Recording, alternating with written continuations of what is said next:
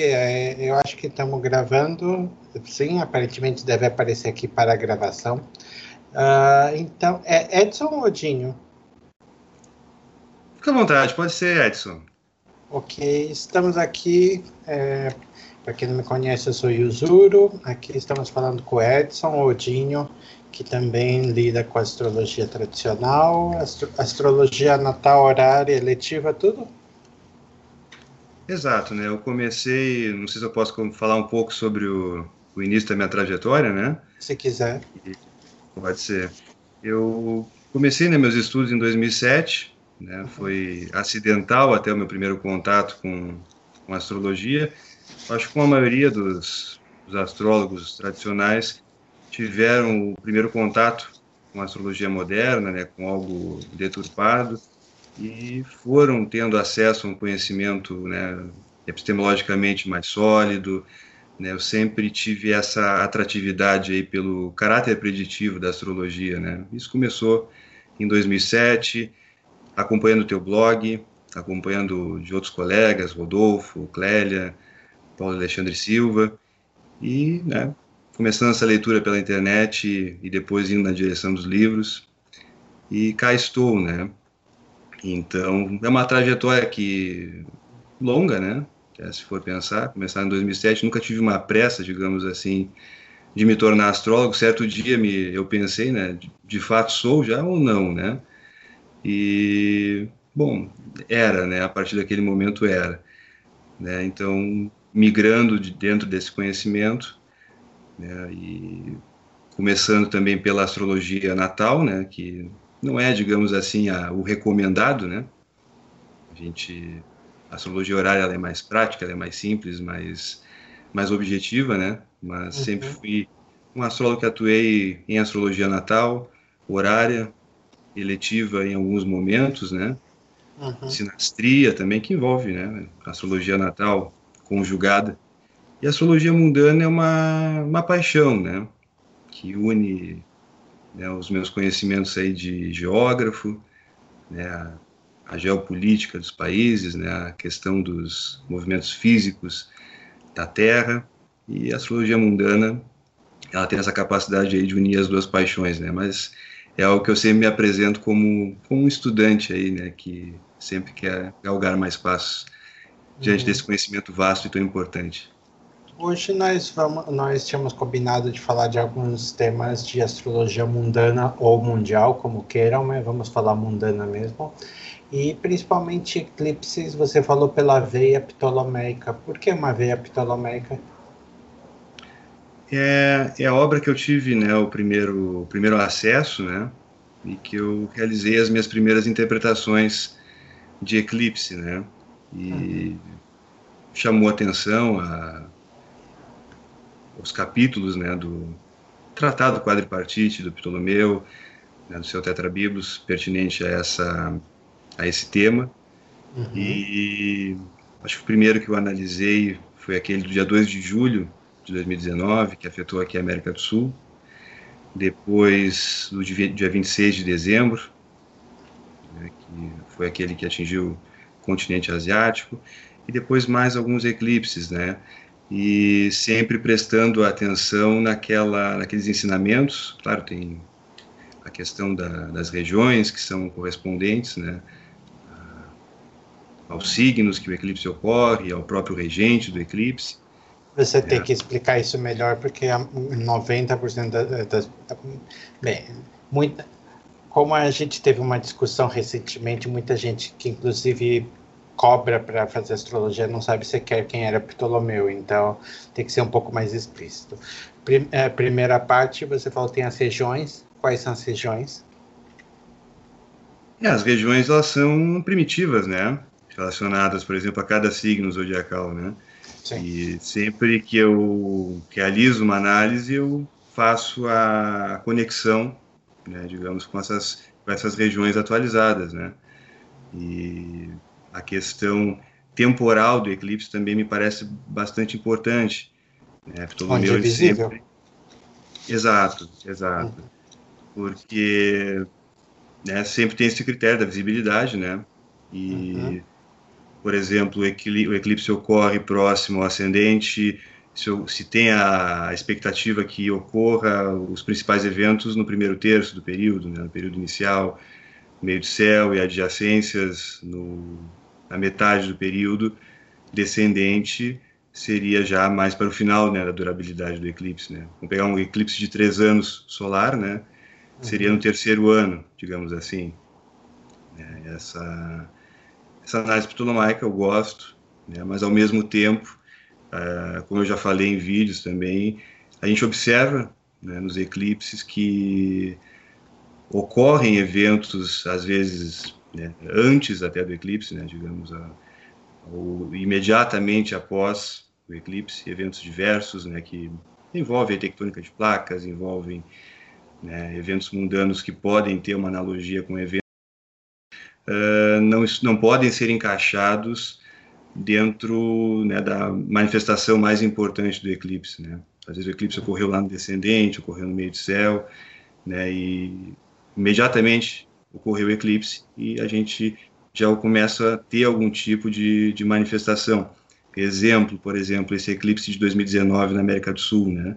que ocorreu na Casa 8, acho que na, na maior parte dos países aqui, Chile, Argentina, e sinaliza para o terceiro né, terço aí de, de período né, a, a, ocorrência dos eventos mais importantes.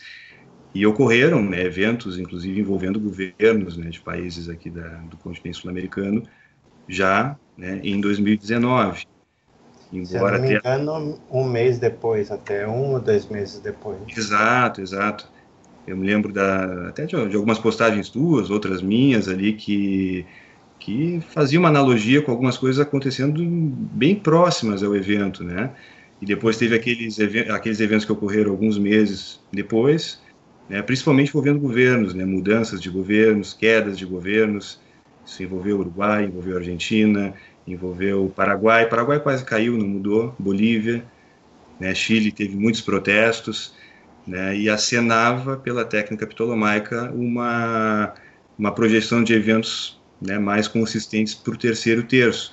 Hoje, a gente analisando nesse contexto, parece né, se tratar aí da questão de colapso econômico, dívidas, né, oitava casa acontecendo, né, e a gente pode até incluir o Brasil nesse sentido, né, eu mencionei, não me recordo se foi em texto agora em vídeo, que o Brasil tinha sido meio que poupado dos efeitos daquele eclipse né? Esses efeitos né, políticos, digamos assim.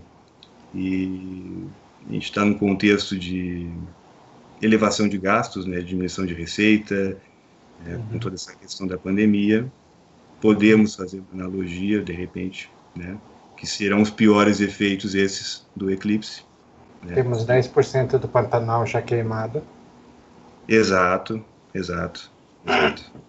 É uma questão que que vem, né, muito forte esse ano no Brasil, né, das queimadas, né? Mas é, é, isso está coincidindo porque faz tempo que eu não vejo eclipse de 2019. Eu estou aqui tentando, enquanto você fala, procurar, mas ah, eu não tenho gravado. E você lembra mais ou menos se estava quantos anos? Eram dois anos, não? O eclipse era duas horas. As anotações aqui, vamos ver. O dia 19 dois anos a dois anos e meio. Né? Eu, no Brasil, ele dava um ano e meio de efeitos, né? pelo, ah. pelo que eu fiz aqui. Né? Então, já, a gente já estaria caminhando realmente para o final do, do evento. Né? Na Argentina, no Chile, durou mais. Né? Teve uma durabilidade um pouco maior, foi região. Perdão. Foi uma região de, né, de totalidade do eclipse, né? então a, durou um pouco mais do que no Brasil. Eu não sei também se a gente pensar na questão econômica, se Chile e Argentina não terão consequências piores, por exemplo, que, por exemplo, que a do, que a do Brasil. Isso uhum. é de longo prazo. Com relação às queimadas, esse eclipse eu não me, não me recordo de, de ter acenado nada nesse sentido.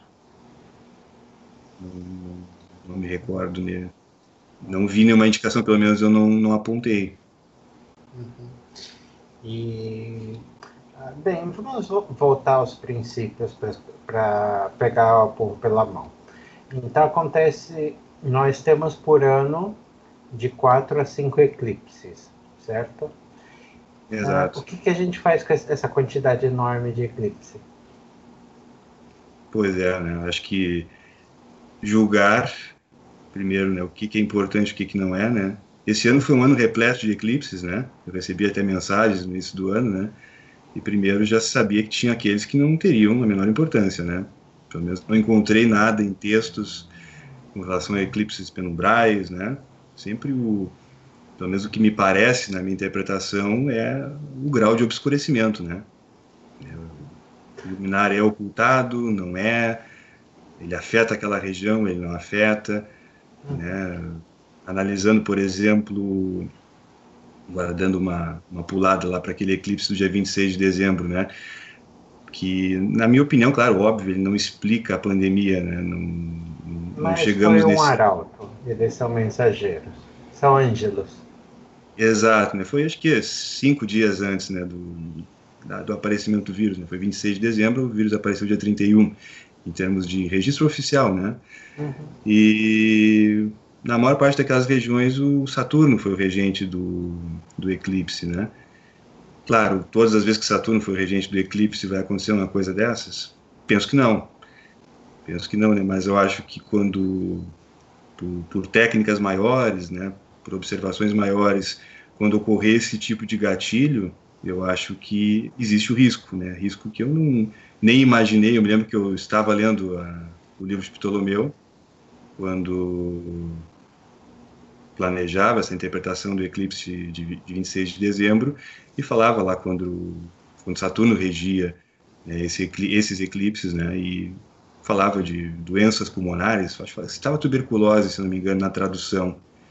Né? Eu até pensei em escrever alguma coisa a respeito, mas já tinha tanta, tanto peso né, no que no estava uhum. sendo escrito, no que estava sendo escrito que eu optei por não escrever, mas jamais imaginei algo dessa magnitude. Isso aí não não tive nenhum insight, nenhuma nada que, que me desse substância para chegar a uma conclusão como essa.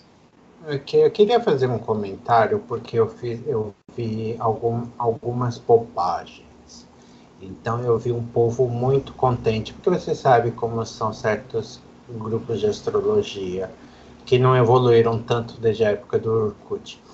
Ah, então tinha uma discussão que eu lembro do tipo quem tinha adivinhado pandemia e um monte de bobagem. Uhum. E, e, eu não quis entrar porque eu não vou discutir quem previu ou quem não previu, principalmente de gente que eu não conheço. Mas aquelas coisas ok. Existe o bom senso. Quando aconteceu a pandemia, a primeira coisa que eu fiz como um monte de gente, bem, primeiro, como um monte de gente, não sei, mas primeira, primeiro suspeito era estava na época de eclipse. Por sinal, eu não faço ideia se isso vai ser visível. Você consegue ver aqui? Consigo. Estou, ah, Consigo. ok. Estou supostamente partilhando a tela. Então, uhum. aqui foi o que eu consegui aproximar 26 de dezembro. Então, nós temos aqui o eclipse, o eclipse mais ou menos aqui na casa 9, entre 9 e 10, para Beijing, capital da China. Por que não em Wuhan? Porque só Deus sabia que ia ser em Wuhan, você não ia saber antes do eclipse que ia ser, por isso você coloca na capital. Exato. Mas, mas o que eu estava falando é, por que esse tipo de coisa boa? Porque epidemia, primeiro, epidemia tem o tempo todo. Segundo, to, qualquer pessoa que estava acompanhando que este ano era ciclo de Júpiter e Saturno, e é, é uma, são outras determinadas. Inclusive, Marte passou por cima, o que é indicação de pestes. Mesmo quem não é de astrologia tradicional, mesmo quem é de astrologia moderna, colocou a culpa em Saturno e Plutão ou seja, há um número gigantesco Exato. De pessoas que eh, viu o galo cantando. Mas daí você pega a pessoa porque ela usou a palavra epidemia. Olha, tem epidemia da zika, teve, tem epidemia de gripe, teve epidemia de ebola. Às vezes a pessoa estava atirando em qualquer um deles e só Nossa, porque usou a palavra epidemia, daí o povo inventou um monte de coisa. Aqui é só mais uma, uma reclamação aleatória, um ranting, porque antes de começar. um monte de gente acertou, um monte de gente não disse a palavra que vocês queriam ouvir, um monte de gente disse as palavras que você queria ouvir, mas não pelos motivos bons. Mas uma das coisas que bastante gente viu é o seguinte: começou a epidemia anunciada no final de dezembro. A gente já tinha visto é, a, a, a, o eclipse como poucos dias antes. O que a gente estava preocupado em 26 de dezembro? Eu, pessoalmente, estava preocupado com a Austrália. Estava ainda, metade da Austrália estava em fogo, o, o, o, o, eclipse era mais ou menos na mesma região. Apareceu a, a epidemia. Qual que era a questão? Apareceu a epidemia metade da China ficou trancada. Wuhan foi trancada, depois a China toda ficou trancada de quarentena. Não tinha menor motivo para você achar que iria além dela. E, porque a astrologia de verdade não é feita de previsões depois do fato. Exato. Parecia que era. Daí, Itália teve o surto e mudou o jogo todo. Se viu que ia espalhar no estilo contágio para todas as partes. Mas Indo aos finalmente, aqui está o mapa. Você poderia fazer, explicar um pouco por povo? Ou não sei se você, se você não tiver o mapa aí, espero que esteja visível. Sim, esse é o mapa levantado para Pequim, né? É, Pequim eu fiz agora, então pode estar meio errado. Uhum.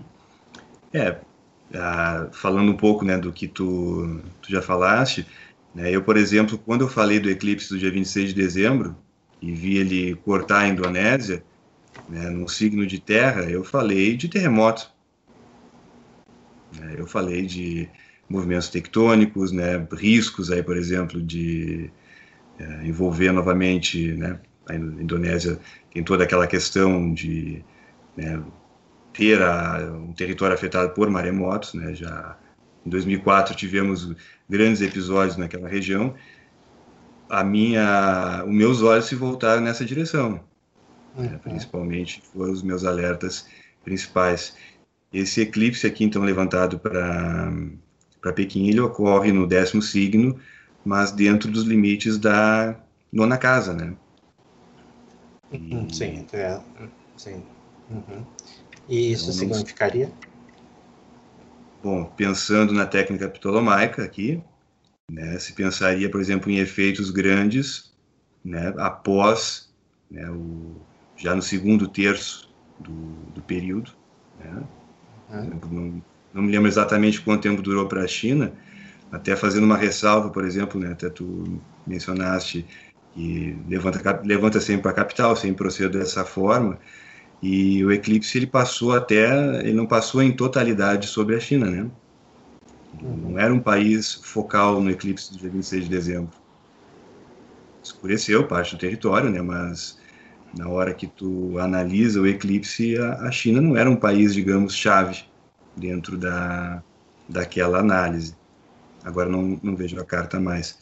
É, é desculpe, eu mudei para não sei se dá para ver, mas para ver a Ah, sim, sim, a a trajetória, né? e começou, né, Oriente Médio, passou pelo sul da Índia, né? E que também até tempo, hoje né? está bem problemática toda a parte da Índia que ficou bem fascista, ficou bem problemática, tem muito conflito étnico é, durante todo o ano. Exato. Inclusive. Human Rights Watch está tendo que sair do país.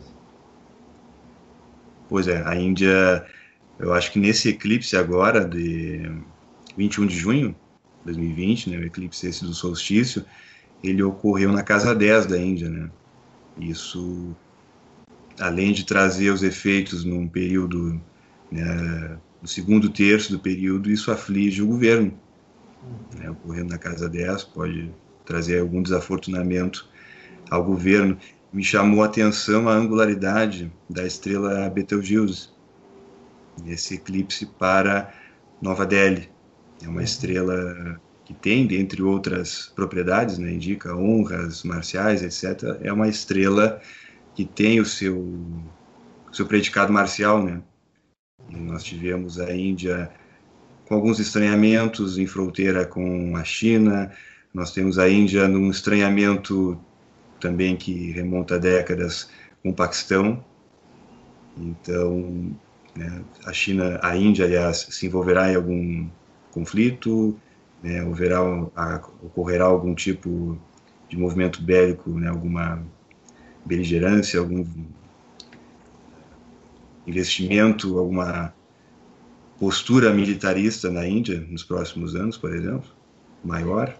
É difícil saber, já que os, os dois gigantes estão se estranhando e, e, este ano, pelo menos agora, quem quem está se estranhando neste momento é a Turquia, mas eu esqueci de levantar uma carta de eclipse para eles. Agora parece mais lógico que deveria ter feito. É...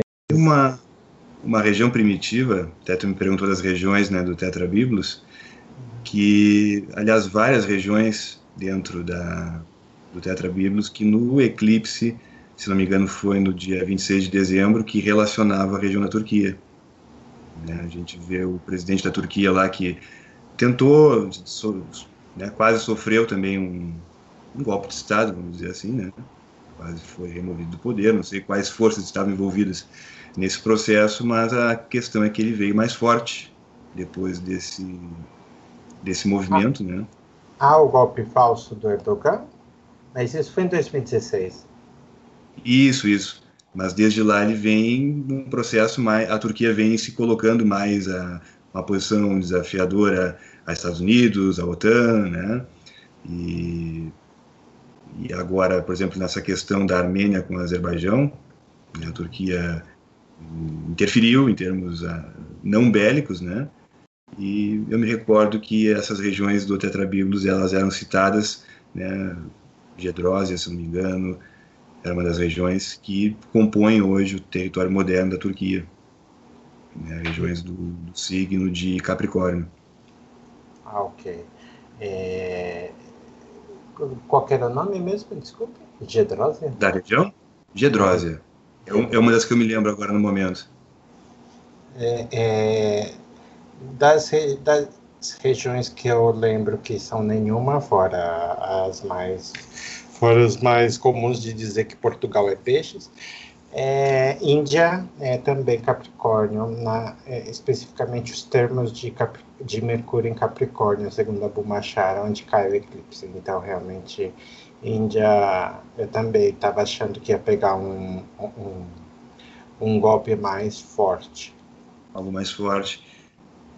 E a Índia ela vai ficar sob a égide de dois eclipses, né? uhum. da duração do eclipse esse de dezembro de 19 e deste agora do dia 21 de junho de 2020. Uhum. É, me parece esse um pouco mais grave. Por quê? Angularidade é o fator principal. Né? Tem a angularidade dessa estrela que me que para mim ela vai ao encontro do, da belicosidade que aumenta na Índia, né? Conflito com China, conflito com Paquistão, né, me parece mais, mais severo nos seus acenos do que o anterior. Uhum. Por região, né, o outro que ocorreu em Capricórnio, né, ele é ligado à Índia, realmente, como tu, tu mencionaste, agora me, me recordei da informação do livro, né, mas eh, acho que a angularidade, tu me perguntou na questão, né, o que ver nos eclipses, né, quando ele vai ser importante, né? Visibilidade, ele diz, né, vai, o eclipse vai ser ou não vai ser né, para aquela, aquela região. A relação de, do signo zodiacal que o eclipse ocorreu nos leva né, a regiões, a países que podem ser afetados. Né? As casas que o, o eclipse ocorre pode mostrar assuntos que naquelas regiões vão ser cabais, né, endividamento estatal, questão de mudanças envolvendo situações religiosas, leis, né, sistema legal, o governo uhum. em si, né, os aliados do governo, parlamento. Então, uh, por, por, essas questões e também a angularidade me parece importante num eclipse, né, quanto mais próximo de um meio céu, um ascendente, descendente, uh, esse eclipse parece ser mais mais relevante nas suas representações. É, basicamente, para quem não entende, os eclipses são o ponto onde o Sol e a Lua se encontram, seja por conjunção, seja por opção, com os nodos da Lua, que são basicamente o, a cabeça do dragão e a, o rabo do dragão. Os, as duas partes do dragão, elas supostamente elas engolem os luminares por um breve momento. Essa é a história. Como eles, como eles atuam, cada um tem um pouco sua noção diferente. Eu, pessoalmente, pego um pouco mais pela astrologia védica, Rahu, Rahu e Ketu, e eu pego um pouco da questão hum, e eu interpreto eles mais ou menos da mesma forma. Então, o nodo norte ele tende a ser elétrico, materialista, é, por exemplo. E o nodo sul ele é mais eliminador e antimaterialista. Aqui, se você tiver paciência e puder explicar para eles, para as pessoas o que é coreografia, coreografia ou como a gente pode localizar os, alguma outra coisa sobre eclipse, eu vou tentar achar aqui qual que é o próximo eclipse. Se me der um segundo. Uhum. Só pegando o gancho na questão dos nodos, né? Há uma uma dissonância na literatura clássica que fala, né, por exemplo, da, do caráter benéfico do nodo norte, né? Principalmente uhum. com benéficos, né? E o nodo sul julgar o contrário. Eu vejo um quê de malefício nos nodos no modo geral. Sim, os dois nodos em geral são aflições, mas o, no, o nó do sul, por exemplo, aflige bem mais em cartas natais. Tem que tomar um pouco de cuidado neles. Apesar, eh, mas a gente pode ver a aflição dos nodos, por exemplo, no, no querido presidente americano, que tem o, um eclipse com o Sol no nó do norte e o, a Lua no nó do sul e o Sol com o nó do norte, o Sol representando também o Senhor do Ascendente, é, um, é uma indicação mais ou menos de um enganador, estelionatário, com Prometer um pouco já de juízo. Não é uma pessoa que é mais showman do que, do que ter consistência, é uma pessoa materialista, que é uma pessoa de materialismo, é uma pessoa de aparência, aparência em cima de tudo, narcisismo, são as questões onde o nó do norte aparece com força. É, é, é, é você pode ver, por exemplo, no caráter do Donald Trump. Inclusive, o Trump ele nasceu sob um eclipse, né? Sim, sim. E, e nós tivemos aquele eclipse dos Estados Unidos e uh, houve até uma, uma comoção em redes sociais, né? Que assinaria a morte do Trump, a queda do Trump, e, e acabou não acontecendo isso. Ele sofreu esse processo de impeachment, aí, né, foi o terceiro a sofrer. Já se imaginava que não ia prosperar, mas até é uma, uma, uma manifestação, vamos pensar assim, né, é relevante pensar que foi terceiro a sofrer o impeachment, ainda que ele não prosperasse. Né? É, mas eu acho que foi até de, dentro do prazo, não foi? Deu, foi um 2017, 2018, foi uns três anos depois, então acho que foi dentro do prazo do eclipse. Isto. Para quem não sabe, acho que foi em 2016 ou 2017 teve o grande eclipse americano. Por que grande? Porque a maior parte da mídia astrológica é nos Estados Unidos, então tudo que acontece lá vira uma coisa infinita. Daí o que, que aconteceu? O, este, o eclipse, para quem não lembra, passou por metade do país. A, é, passou por metade do país e, e, passou no grau mais ou menos do Marte ascendente de, de, de, de Trump. Falou o quê? Assassinato. Morreu? Exatamente. Não, não morreu. O serviço secreto não deixa os presidentes morrerem faz bem mais do que 60 anos. Mas, mas o que aconteceu? Metade do país entrou em chamas naquela época, teve incêndios tão. Agora também está tendo, mas na Califórnia, mas Califórnia. naquele ano foi por, por todo o país. A linha que, que passou o eclipse passou por Charlottesville, passou uma nova divisão simbólica entre norte e sul onde o sul é, Reavivando um, antigos problemas, né? Reavivando o racismo institucional, o Sul se levantará novamente, e todas essas coisas do. Ah, é, for, for, fora. Todo, então, atacou muito mais o, o aspecto físico dos Estados Unidos e mostrando porque, um, como é difícil você fazer uma previsão, e dois, que quando todos os astrólogos falam a mesma coisa, você pode ter certeza que não vai acontecer. Já, é verdade. Já, eu aqui peguei a, a, do próximo próximo eclipse, parece ele 20 e desculpe, 23 de Sagitário com nodo em 19. Deixa eu ver, desculpe aqui, mas eu não estou acostumado com a coisa, então aqui estamos no processo de demoração. Ah, então, aqui, se eu não me engano, porque agora não quero. É, é, se eu não me engano, então aqui para Brasília, 14 de dezembro. Bem, é não parece muito alegre, né? Um, e vai pegar bem, bem com Mercúrio. Exato. Ocorre na casa 9, né? Uhum. Esse eclipse. Temos ali Marte na, na primeira. Bem, vamos, vamos ser um pouco mais. Vamos ser um pouco mais metódicos, porque. Vamos, vamos. É, porque pode ter. É, é, é desculpe para as pessoas que estão pegando o, o bonde andando o que, que a gente a gente vê a carta, o que, que a gente poderia começar a falar para elas? Bom, do ponto de vista né, da, da técnica ptolomaica, uhum. a gente pode falar de eventos acontecendo então no segundo terço do período, né? Uhum. Então, eu acho que eu anotei a respeito da duração desse eclipse do dia 14 de dezembro, acho que ele tem uma média de três anos, né? Três horas, três anos, né? Então daria aí uma, uma duração, né? o, o, evento acontecendo no segundo ano, né? que está sob a regência do eclipse.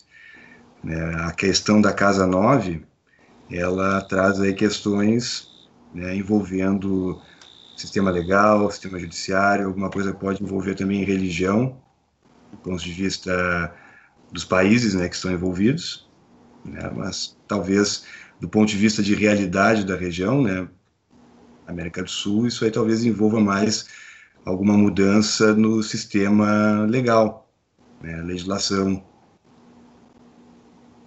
pode estar envolvido com este eclipse.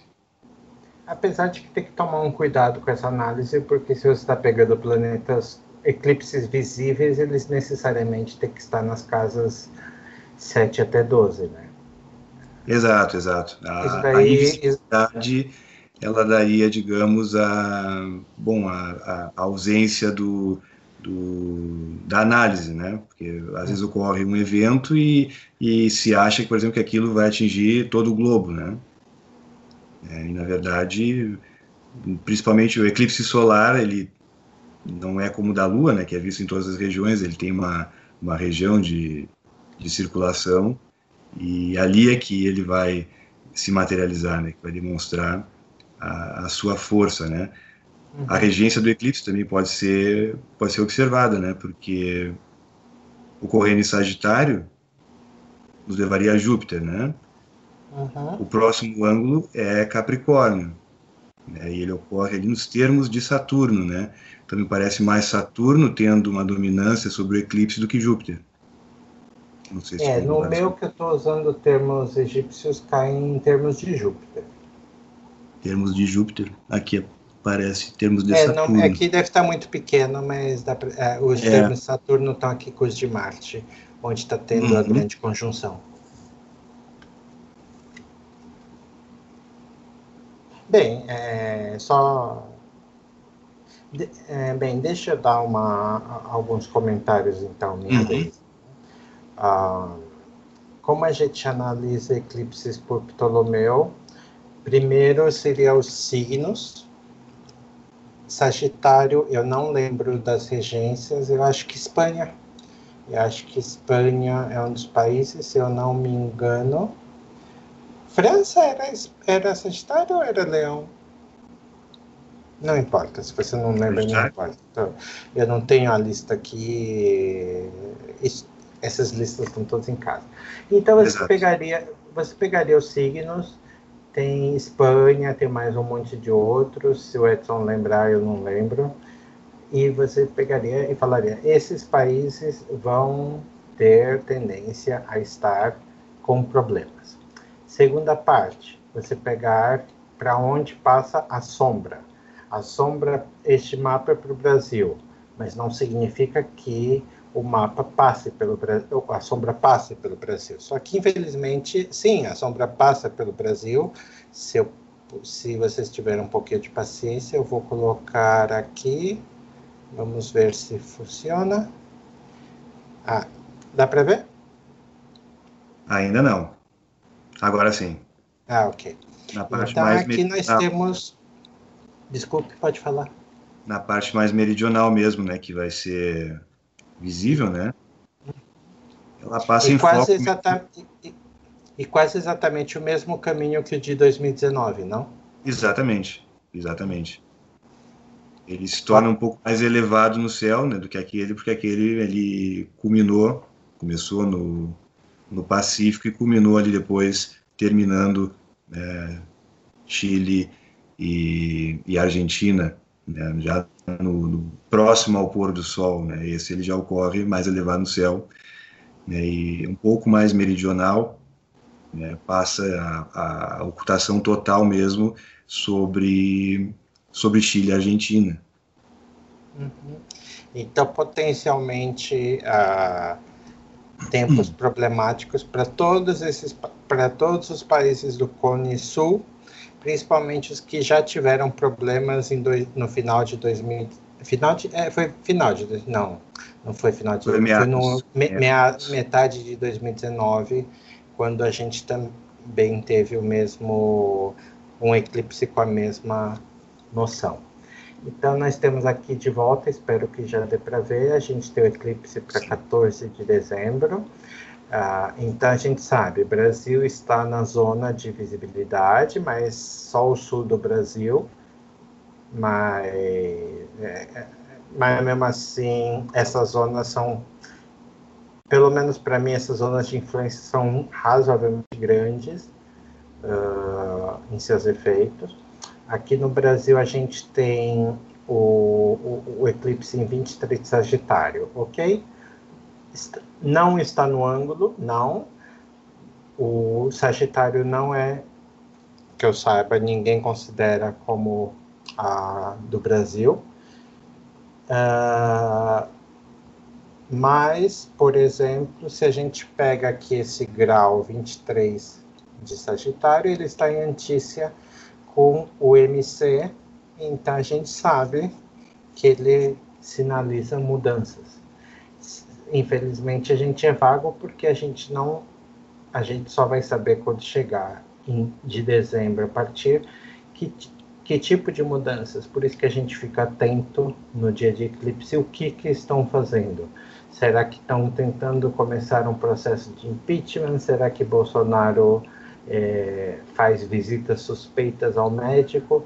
Isso a gente é, essa é uma das coisas que eu não gosto de eclipses. Acho que são tão são os arautos, mas eles não dão tantas indicações sobre o que querem. E aqui, é claro, os, os dois e, e, os dois e os dois cronocratas aqui balançando bem no meio da casa 10, é, esperando para mudar de signo em insistiu com Vênus, mas isso a natureza do eclipse é uma natureza violenta, porque você tem o eclipse fazendo trígono com, com Marte. Sim, é um trígono, mas, na verdade, mas não importa tanto, porque bem, é um eclipse, ele tende a ser violento. E está associado com Mercúrio também aqui em conjunto. Então, nós temos uma assinatura de mentiras, de rompimento de contratos, de escândalo, de estelionato. De estelionato. É. E estando em contato com o Brasil não é a melhor. Daí, a partir disso, o que a gente pode fazer? A gente pode pegar quando vai fazer trânsitos e o trânsito do Sol são só uns 10 dias depois. Isso deve ficar em janeiro Até chegar no MC, né? Oi? É, e aqui o trânsito para o eclipse, o, o, trânsito de Marte também demora só uns três dias, não, seis dias, não vai ser nada, vai cair no ano novo. E, e ele não vai pegar o, o MC. Então, o máximo que eu vejo são.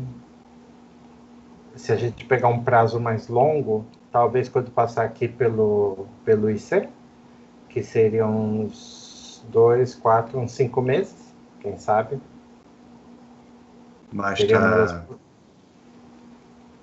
Nessa quando... carta, Marte vai estar retrógrado ainda, né? Ele vai demorar um pouquinho para acelerar mais para chegar até lá, né? Câncer. Ah, é verdade. Pode demorar mais de. Pode demorar pode demorar uns sete, seis, sete meses só para ele Exato.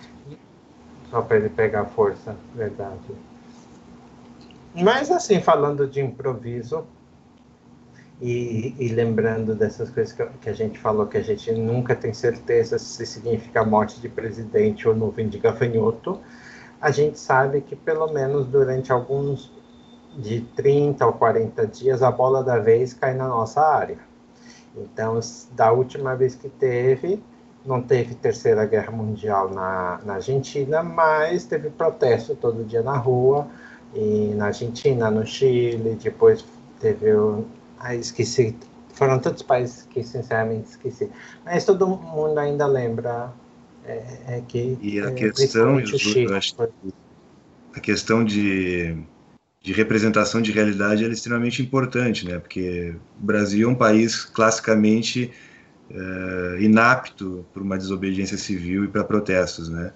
Então, quando há uma sinalização e nós temos ó, Chile, Argentina e Brasil, é mais provável que ocorra no Chile na Argentina do que no Brasil, né? até por uma Bem. própria manifestação cultural de momento. É, o Dinho o, foi, o, foi o primeiro a perceber e que ele fez uma anotação importante quando. Não me lembro se Bolsonaro já tinha sido eleito ou não, mas que foi prime, foi o primeiro que eu vi que notou uma coisa importante, que Saturno em Capricórnio está associado a um karma do brasileiro muito interessante, que a gente pegou agora Bolsonaro como alternativa, não afiliado, louco, atira para todo lado, vou, vou aprender, fazer, etc. Na última vez que Saturno estava em Capricórnio era Collor, na outra vez antes de Collor era Jânio. Jânio Quadros. Jânio Quadros, é. Ou seja, um karma de 27 a 28 anos brasileiro tem que pegar o cidadão que é um pouco louco, que é um pouco fora do normal, que ele e que quase todas as vezes teve mais um, não, que comete, ou cometeu suicídio ou que foi ou que foi depois. Teve, teve um processo revolucionário, né, em 30 com Getúlio Vargas, okay. que bem assistia ali né, por vários vários anos e depois terminou em suicídio, né? Mas então, foi no começo da Nova República, nos 30, ou foi depois, quando ele, perto de quando ele cometeu 30. suicídio? Ah, ele, comece, ele cometeu suicídio já no seu mandato eletivo, já em 54. Ah, ok. E até uma questão interessante, né, para para o Brasil, né, porque muito se fala em carta do Brasil, né, é algo que não tem uma uma confiabilidade. Eu já recebi até hora e minuto, por exemplo, dessa carta. Não tem como é. saber. Né, às 16 e 8 não tem como saber. Né? E seria interessante saber o que, que é Capricórnio numa carta né, naquela mais pragmática, naquela que, que esteja vigente, digamos, né, e nos conduz à atual república, o que, que significa Capricórnio, que a cada vez que Saturno passa, por exemplo, promove essas desestabilizações, essas mudanças, né, para uma escolha de algo que se acha que é novo, algo que se acha que rompe, né, né, que tenta eh, remover a suposta sujeira e se apresentar como algo não política, né, fora da política. Né, okay. Na verdade, nas vezes anteriores não foi. Né, provavelmente nessa também não. Mas tem a, a, a, você lembraria de memórias se, se Saturno pass, alguns de, se algum deles sobreviveu a Saturno em, em Capricórnio? O que eu quero dizer é que, por exemplo, é, você lembra se, por exemplo, se Collor sofreu impeachment com Saturno ainda em Capricórnio ou se já estava em Aquário? Collor, o Collor sofreu impeachment com Saturno em Aquário já. Ah, Jânio okay, Quadros, seja... Jânio Quadros eu fico devendo porque foi tão efêmero o governo dele, eu acredito que Saturno estava em Capricórnio ainda. Ele acho que anunciou oito meses depois, mas Collor já foi com Saturno em Aquário.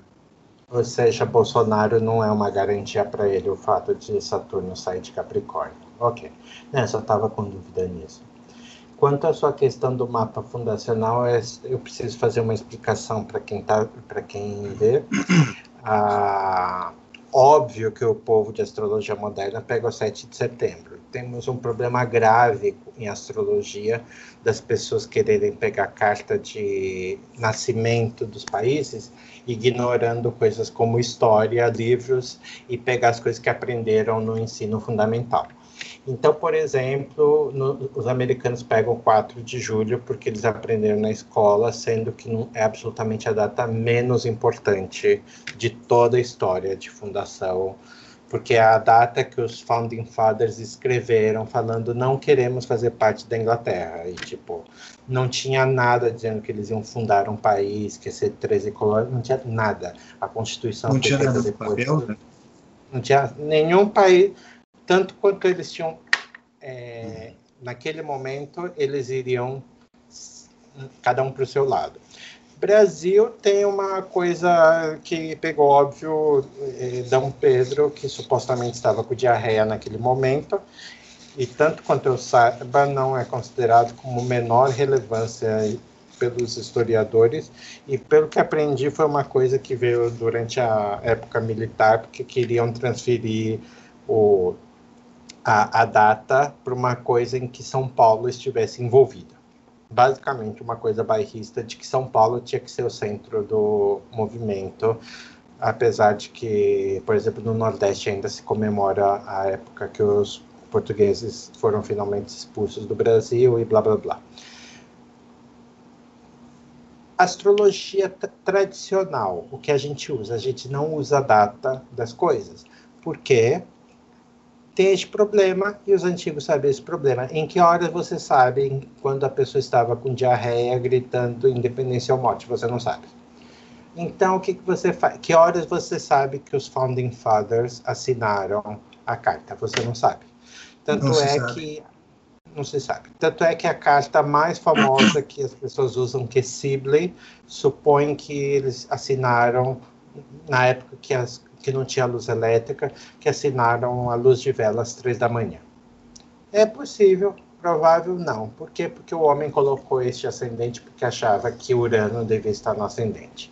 Então é o único motivo. Como é a gente faz em astrologia? É. Como a gente faz em astrologia tradicional, a gente pega a carta do ingresso. Então a carta do ingresso anterior à, à posse do primeiro presidente é, jurado por alguma lei, ou no caso a gente entenderia hoje em dia por uma constituição, que a gente poderia pegar a, então a primeira constituição que o Dom Pedro se otorgou, ou eu prefiro pegar mesmo logo lá da República, a fundação da República com o Marechal Deodoro. Na, na carta do mudou o sistema de governo radicalmente, né? Tivemos a, implanta a implantação. É algo mais sólido que 7 de setembro, com certeza. Eu já vi várias respostas do tipo: ah, só mudou o sistema de governo. Sim, só mudou que foi tirada a monarquia de Portugal, blá blá blá. Mas fazer o quê? Foi uma grande mudança e, e suas filidárias elas meio que acompanham o ciclo. E nessa daí nós temos um ascendente de 29 de gêmeos. Então, cairia Capricórnio entre a sétima casa por divisão e o oitavo signo inteiro. Então, daí não sei se, se seria, pra, seria uma alternativa para você pensar. Ah, é desculpe, é a, desculpe a volta muito grande. Não, ah, não. A... Esses temas são, ah, são sempre relevantes, né? E, e, e merecem atenção porque recorrentemente né, vem à tona novamente essas análises né, envolvendo né, cartas fundacionais, cartas que não existem, né, né de 10 de setembro. A gente pega, por exemplo, uma carta que existe, que é de Bagdá, né, que é uma carta que foi preparada. Né.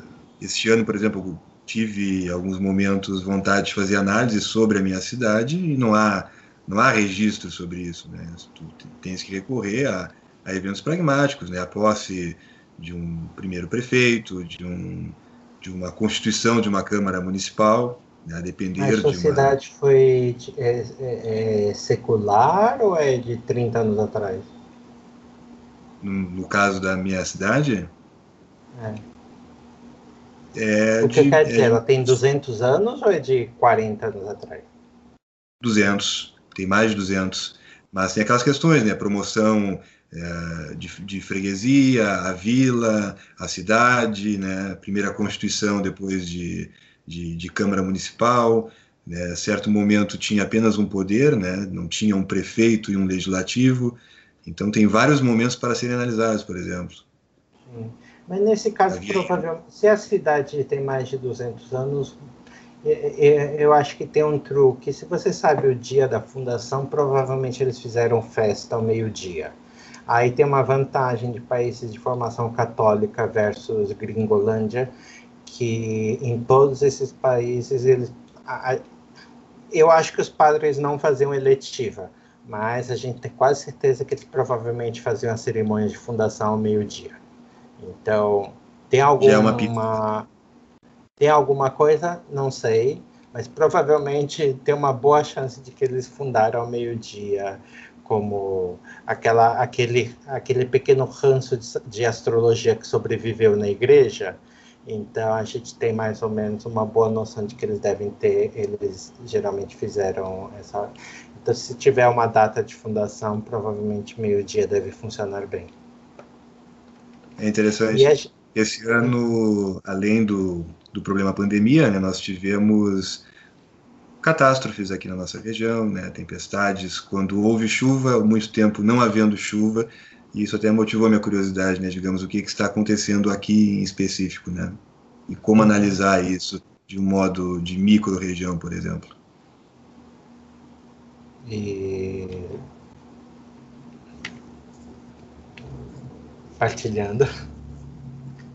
E qual é a sua sugestão?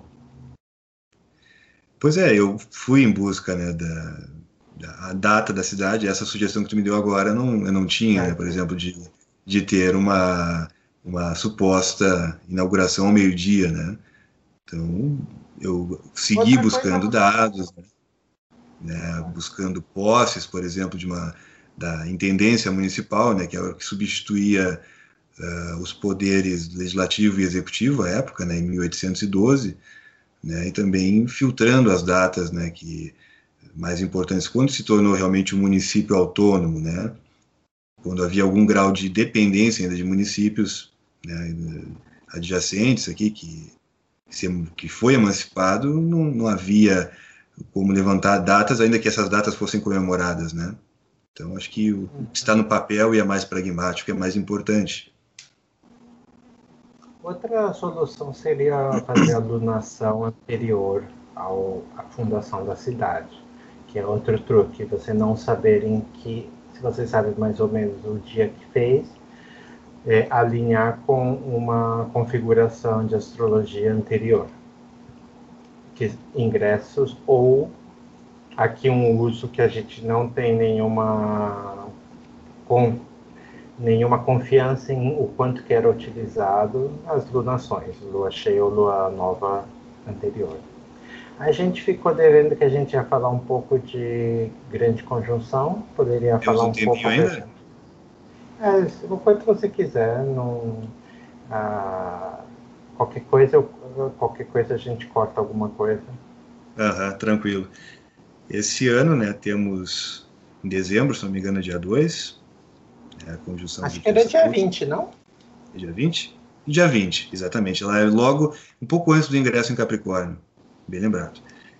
E temos a troca né, definitiva de triplicidade da conjunção, né, tinha ocorrido em 1980, se não me engano, em Libra, retornou para Touro em 2000 e uhum. vamos para os signos de ar agora pelos próximos 180 anos. Né? Em questões práticas, né, essa, esse ciclo de conjunções de 180 anos em signos de terra marcou todo o período das revoluções industriais, começando ali década de 40 do século 19. Tivemos essa conjunção. Aqui precisa, aqui precisa de um pouco de explicação. Júpiter uhum. e Saturno são os dois planetas lentos da astrologia tradicional, já que a gente não usa Urano, Netuno, Plutão, blá blá blá blá blá blá. Eles se encontram conjunções a cada 20 anos, que coincide basicamente com o calendário. Então, essa teve 2020, 2080 e por aí vai atrás. A cada 180, está em 180, não, mais 240. Então, a cada dois séculos, mais ou menos, eles mudam de elemento. Então, nos últimos quase 200 anos, só teve em signos de terra. É, touro, Capricórnio, Virgem, Touro, Capricórnio, Virgem, Touro, Capricórnio, Virgem, andando ao contrário. E agora eles final, e, então agora, como a gente sempre está pensando né, naquela grande mudança, agora estão anunciando a grande mudança para o ar que é mentira porque mudou em 1980. Os grandes anos 80, toda a mudança, final da Guerra Fria, Reagan, AIDS, etc. Culpa da grande conjunção de ar de anos 80. Daí teve o soluço eh, de todos os últimos 20 anos de nossas vidas, e daí agora finalmente vamos pro, pro ar. E a grande questão é que, que prometem quase 200 anos de olhar para o futuro Essa é uma coisa não é uma que... questão fácil de responder. Não é, não é uma questão fácil. Não é uma questão fácil. A gente mais ou menos sabe quais são os desafios que se avizinham, né? Tecnologia, trabalho. Sobrevivência. Sobrevivência, meio ambiente. Né? Parece que essas questões, uh, principalmente falando de meio ambiente, né? falamos dos incêndios, eu acho que isso não pode mais ser levado ao escrutínio da política, da falácia, né, dos discursos, né, ou se resolve, se, se chega a consensos que envolvam países de fato, ou rumamos aí para um colapso.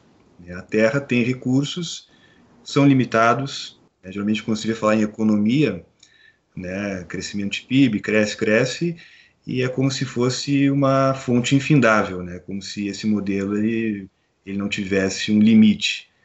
Né? E não, não temos como ter um mundo com padrões, digamos, de, de primeiro mundo, né? ainda que esse termo já esteja em desuso, mas não temos como nações em desenvolvimento se desenvolverem e ter padrões de consumo né, de norte-americanos, de Europa, né, e isso levar a conta de 7, 8 bilhões de pessoas.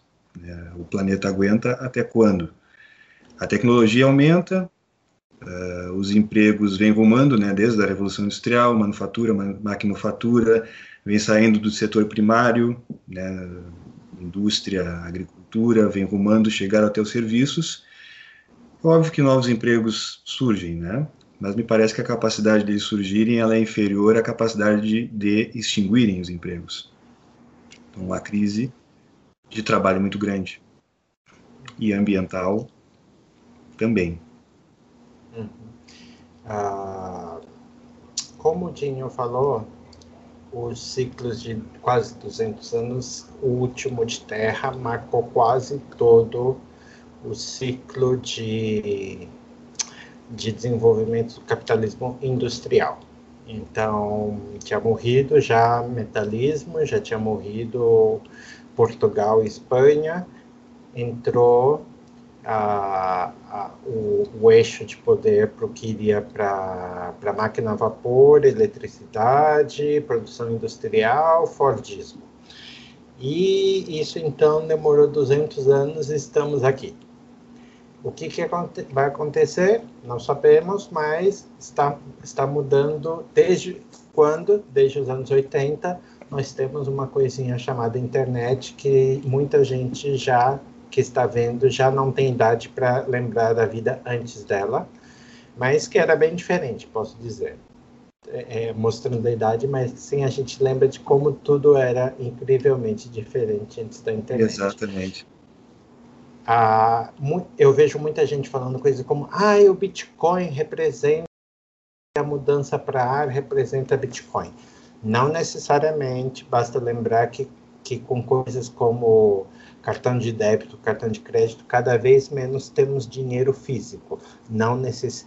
Cada vez maior parte do dinheiro é virtual. Isso não significa que seja necessariamente Bitcoin que vai vencer. É um dos candidatos. virtual já é uma realidade, né? Já é uma realidade. Os bancos centrais e, e casas da moeda, a casas da moeda tem imprimido dinheiro físico cada vez menos e não existe faz muitas décadas os padrões de ouro, etc. Então, Bitcoin é uma possibilidade, mas a mudança ao ar não é uma garantia que os Bitcoins. As moedas virtuais, sim. Economia virtual, sim. Redes sociais, aqui eu tenho os outros comentários. A cada 20 anos, nós temos a grande conjunção. Ela vai marcar coisas como mudança de poder de uma região para outra, de uma família para outra. Então, coisas como, vamos dizer, família Sarney entra em poder, sai de poder. Família, agora família Bolsonaro, entra, sai. A família do, dos Hillarys e dos Bushes, que eles entraram em poder nos, eh, no, nos 2000, eh, não, nos 90 e 2000, mas agora Agora passou do momento dele. Mas a cada cada vez que muda de triplicidade, uma das coisas que acontece é que nascem os profetas. Os profetas não devem ser entendidos necessariamente como um culto religioso. Então, se a gente pega nos anos 80, algumas figuras que nasceram depois dos anos 80 não foi Bill Gates, por exemplo, mas Zuckerberg já nasceu depois da grande conjunção. Então você já tem os novos profetas de ar religiosos, eu não conheço nenhum, mas se você pegar numa expectativa mais ampla, nós já temos todos os Zuckerbergs da vida é, já já já abrindo as asinhas agora na segunda, na segunda conjunção em ar. Outra, outra mudança de poder que é bem óbvia é que em 1980 começou a China a abrir, acho que foi quase 80 certo, que a China começou a abrir. Eu acho mercado. que começou na. Acho que foi no governo Nixon, se eu não me engano, né? A visita de Nixon, eu não me lembro em que ano, se foi em 77 ou... 70, mas já foi na iminência dos anos 80. Sim, foi, mas foi perto, assim, que as primeiras sinais de abertura e mudança foram anos 80. Então, basicamente, toda 40 anos desde a conjunção foi o poder começar a ir para a China. E agora, sinceramente, parece para mim inevitável que Estados Unidos assuma um papel de liderança secundário e que perca hegemonia com, assim, porque basicamente é o, o que está indo pela, no ritmo das conjunções. É, os 200 anos não foram de hegemonia apenas americana, metade foi como inglesa, um pouquinho de Holanda, e, e daí passou para os Estados Unidos. E as passagens de bastão, né, digamos, de potência, nem sempre elas ocorrem de maneira é, amistosa, né? Da Inglaterra para os Estados Unidos ocorreu, né? Ela ocorreu ali dentro do contexto Primeira Guerra até o final da Segunda Guerra, ela já não era mais a potência. Surgiu os Estados Unidos e União Soviética, né? depois caiu União Soviética, os Estados Unidos foi apontado, né, nova ordem mundial como a, a potência hegemônica, mas na verdade também já não era, porque nós já tínhamos a China já crescendo a passos largos do outro lado. Né? É, estava crescendo, mas ainda 90% da China era miserável, né? Então, uhum. é, só tinha medo das armas nucleares, né? Exato, exato. Foi mais depois de meados da década Exato, o grande medo era a Rússia. Né? E Estados Unidos e China, na verdade, travam guerra. Né? A pandemia jogou uma cortina de fumaça, porque guerra não necessariamente envolve mísseis, né? mas na medida que tu eleva tarifas, que tu né, combate o comércio né, um em relação ao outro, é guerra. Né? Tu está combatendo um, um, adversário direto, de, de modo direto. Né? Então, é algo que talvez venha. Vamos ver o que, que vai acontecer nas eleições dos Estados Unidos mas vai perdurar e essa passagem de bastão ela não é simples, né? ela não é uma, um processo natural e aquele que vai passar geralmente não entrega de um modo pacífico, né? seja com mísseis, seja com guerra comercial, com tarifas. Eu acho que os Estados Unidos vão esperar, espernear ainda algum, alguns anos, né? vão seguir dando cartas, na minha opinião, mas já como, na, como ocupantes da segunda posição. Né? E vejo também uma tendência à multipolaridade, né? embora a China figure aí como potência maior, né? outras potências, Índia, própria Rússia, né? venham aí a surgir, a ter cartas também para jogar esse jogo mundial com os Estados Unidos e com a China. É, Aqui no nosso continente, eu creio que ninguém. É, eu tenho dúvida, porque os BRICS, pelo menos os BRICS de Brasil e Índia, cometeram suicídio muito rápido para ver se eles vão realmente ter algum tipo de, de importância no, no futuro. Não, parece muito razoável no momento. Mas, alguma coisa que você lembre para comentar sobre a grande conjunção, que eu ia explicar umas bobagens uma, é uma questão que não sei se é pertinente, né? A gente podia verificar como é que foram as dignidades de cada um dos dois cronocratas nos signos de terra, né? Mas nos tem signos de ar, tem gente que usa. Nos signos de ar, me parece inevitavelmente que Saturno vai dominar sempre. Né? Saturno domina em Aquário, Saturno domina em Libra, em Gêmeos, Júpiter vai estar na sua debilidade de exílio, né? Então nós teremos aí uma dominância de Saturno. Isso vai ao encontro daquela questão da sociedade de sobrevivência. Será que isso vai se instaurar? Escassez, sobrevivência? É, eu, por exemplo, não uso apenas a dignidade, eu também uso uma técnica que o Dr. H dizia que era de ver qual dos dois tem mais latitude na grande conjunção. Ah, uhum. Uh, eu, que, eu queria comentar então duas coisas. Primeiro, para quem é extrema, para quem ainda teve paciência de nos ver, e, mas não sabe, era de aquário não tem nada a ver com isso, tá? Era de aquário é uma coisa que foi inventada nos anos 60 para justificar o flower power. E como existem as eras, não vamos explicar o porquê, já estava na era de peixes, que para mim tem muito mais a ver com flower power do que aquário então eles colocaram a culpa em Aquário. Em Aquário que ia ter a grande mudança na consciência universal. Só que Exato. isso tem a ver com estrelas, então não tem nenhuma não tem nenhuma fronteira fixa e isso não tem nada a ver com a, com a história da era de Aquário.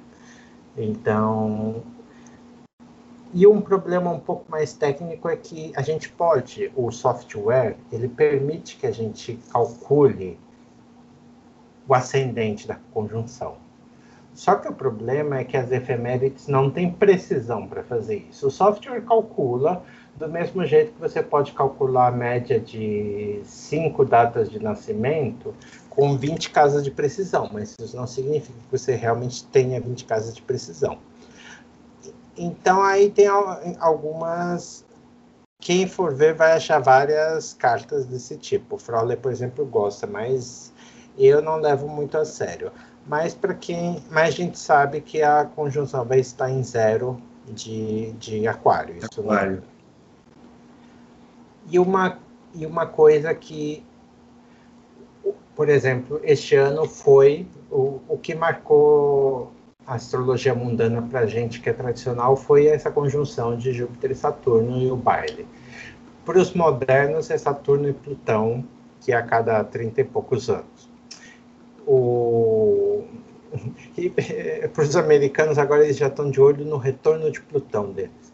É, mas, mas uma técnica bem menos conhecida dos árabes se chama, hum, bem, Dar, é, pronúncia desconhecida, mas a Dar significa ciclo, e é um ciclo de 360 anos, que é um ciclo mitológico, porque teoricamente começa a criação de Adão, e mas na verdade a Machar começa a contar a partir do, do dilúvio.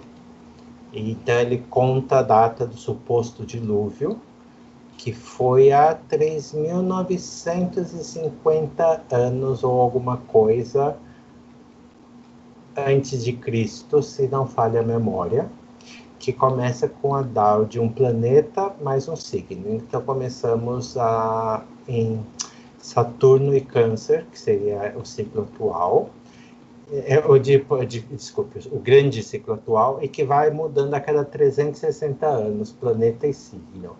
Então, adivinha em 2020 para 2021, quem está mudando? Está mudando a Darwin. Então, nós finalmente passamos dos últimos 360 anos sobre a Darwin de Saturno em Virgem, que também tem uma certa analogia com a industrialização, destruição Exato. ambiental e de últimos dias. Ah, e vamos passar para ar também. Vamos passar para Libra novamente e vamos passar para Júpiter. Então vamos ter Júpiter em Libra, que pelo menos tem algum ar esperançoso. Então quem estava muito triste que na verdade não estamos tendo nenhuma grande mudança, a mudança aconteceu nos anos 80, pelo menos uh, uh, damos esse ponto de drama para ter uma expectativa de algo novo que de 2020 para 2021 nós vamos estar passando por, um, por uma das grandes mudanças de 360 anos. Então, mas essa é uma mudança que ninguém sabe como usar. Então, eu não dou grandes esperanças, porque a gente é. não sabe como usar. As grandes conjunções estão mais ou menos é, já mapeadas. A, a cada mil, a gente muda para fogo, mudou para fogo basicamente na criação do, do capitalismo, do metalismo e também da, do renascen, da renascença e mudou para terra em, no, no capitalismo industrial, etc. E agora vamos ver o que espera com ar, porque as conjunções são cíclicas, mas o desenvolvimento científico e humano não. Então a gente a gente não tem como saber o que vai uh, com coisas como meio ambiente e capacidade. É, você sabia que o, que o relógio do final do mundo continua funcionando? Sim, e teve ano passado bem próximo né, do, de juntar os ponteiros, né? Sim, e está mais próximo do que nos anos 70 é, o, povo está muito radical. Estamos a como estamos a, a para quem não sabe, o relógio do final do mundo é o relógio que era para mostrar a iminência da Terceira Guerra Mundial e, e está muito mais próximo até do que épocas de está pertíssimo, muito muito próximo do final do mundo. Está muito está como na época da Baía dos Porcos quase a crise dos mísseis, né, de 1962, acho que foi o período mais próximo, né, do, do fim do mundo pelo relógio. Porque, porque pela visão do comitê, o, o que a China falou que vai ser carbon neutra em 2067, alguma coisa assim, pela visão do comitê, se, se mesmo que parasse toda a bobagem que falam contra aquecimento global, ah, que aquecimento global é isso e aquilo bobagem, já está 20 anos atrasado no, no que já foi feito. Então, as calotas já derreteram demais, o, as ilhas do Pacífico já estão submersas, já faz quase 10 anos que começaram a submergir, e a gente sabe, aqui dá, uma notícia ruim, mas que em 10 anos a gente já tem quase certeza que atum vai estar extinto, que não que e que talvez não tenha mais chocolate e amendoim. É, isso é. Duas grandes tragédias. Isso já, já, já, já dá uma xoxada para os próximos anos, né? É, é, possivelmente menos de 20 anos, se a gente estiver vivo, a grande conjunção de, de 2040, a gente não vai ter, por exemplo, mais atum, não vai ter, é, não vai ter amendoim, não vai ter mais. É, e chocolate vai ser chocolate falso, porque, porque ia ser ou muito caro porque as coisas não param de existir, elas começam a ficar muito caras. Exatamente, mas feito, né? Oferta, procura, o preço vai lá em cima, né? Sim. E daí você começa a comer chocolate de. Bem, mas não vamos mudar. De baixa Obrigado. qualidade. Obrigado por ter conversado aqui com, comigo, Dinho. É, pode falar qual é o seu site, essas coisas, informações de contato. Yuzura, agradeço a oportunidade. Né? Tenho a minha página, né, Dinho Astrologia Tradicional, que eu fundei em 2018. O meu site, né, em 2016, também de mesmo nome, Dinho Astrologia Tradicional. E ano passado me aventurei pelo YouTube, né, um canal também, o mesmo nome. E sempre procuro né, trazer atualizações de uma ou outra rede, né, porque ambas falham um pouco na, na divulgação, né, na na forma como como expõe o nosso conteúdo, né, que a gente produz. Então a gente tem que dar uma diversificada em plataformas. Agradeço a oportunidade, fico sempre à disposição aí para conversas posteriores, diversos temas também. Obrigado. E o meu é astrologiatradicional.com.br. Pode me encontrar também por aí, pelo Facebook e outras. Obrigado, Dinho, pela participação e com sorte fica tudo gravado e a gente pode se encontrar outro dia. Até Perfeito. mais. Tchau. Abraço. Tchau, tchau.